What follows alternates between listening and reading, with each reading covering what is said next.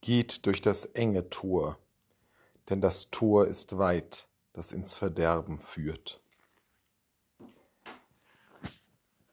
Wenn Jesus hier davon spricht, dass der Weg zu Gott, der Weg zum Heil, ein enger, mühsamer, beschwerlicher, abgelegener, abseitiger Weg ist.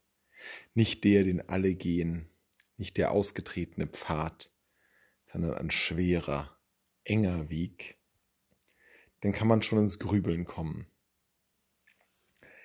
Ist denn das nicht die gleiche Botschaft, die auch davon spricht, dass Gott unsere Wege ins Weite führt, dass Gott unser Herz weit macht und uns hinausführt in die Herrlichkeit, dass die Bürde, die Jesus für uns bereithält, leicht ist und das Joch nicht schwer.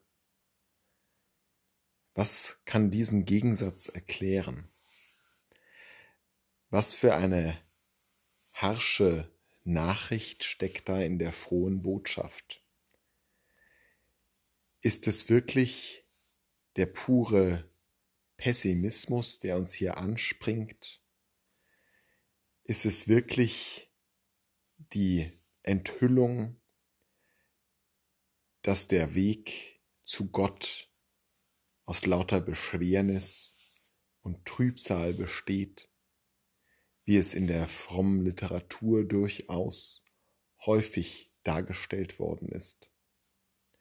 Oder dürfen wir doch in österlichem Optimismus darauf vertrauen, dass der Weg uns weit gemacht wird und dass vielleicht auch derjenige, der es einfach nicht fertig bringt, auf dem engen Weg zu gehen, auf Erlösung hoffen darf?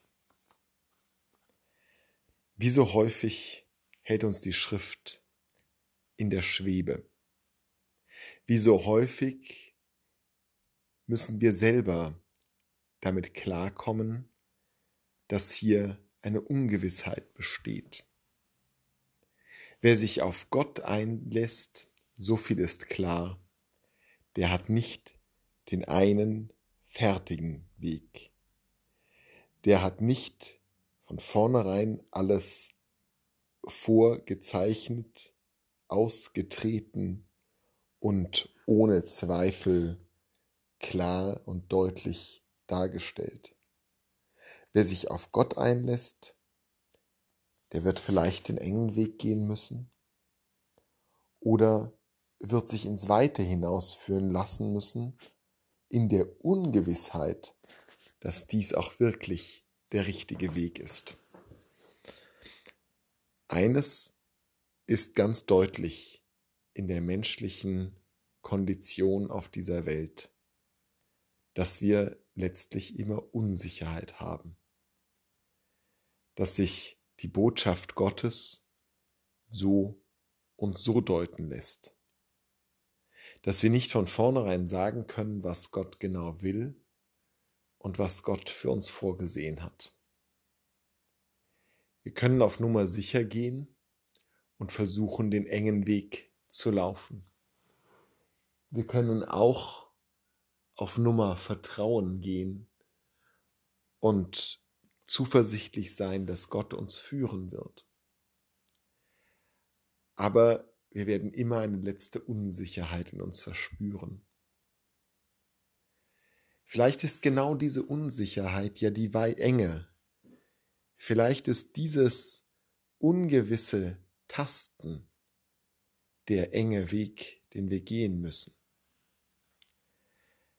Vielleicht fordert Gott von uns gerade heraus, dass wir selbstständig im Vertrauen auf unser Gewissen, unsere Vernunft und unser Herz suchen und tasten nach dem unbekannten Weg.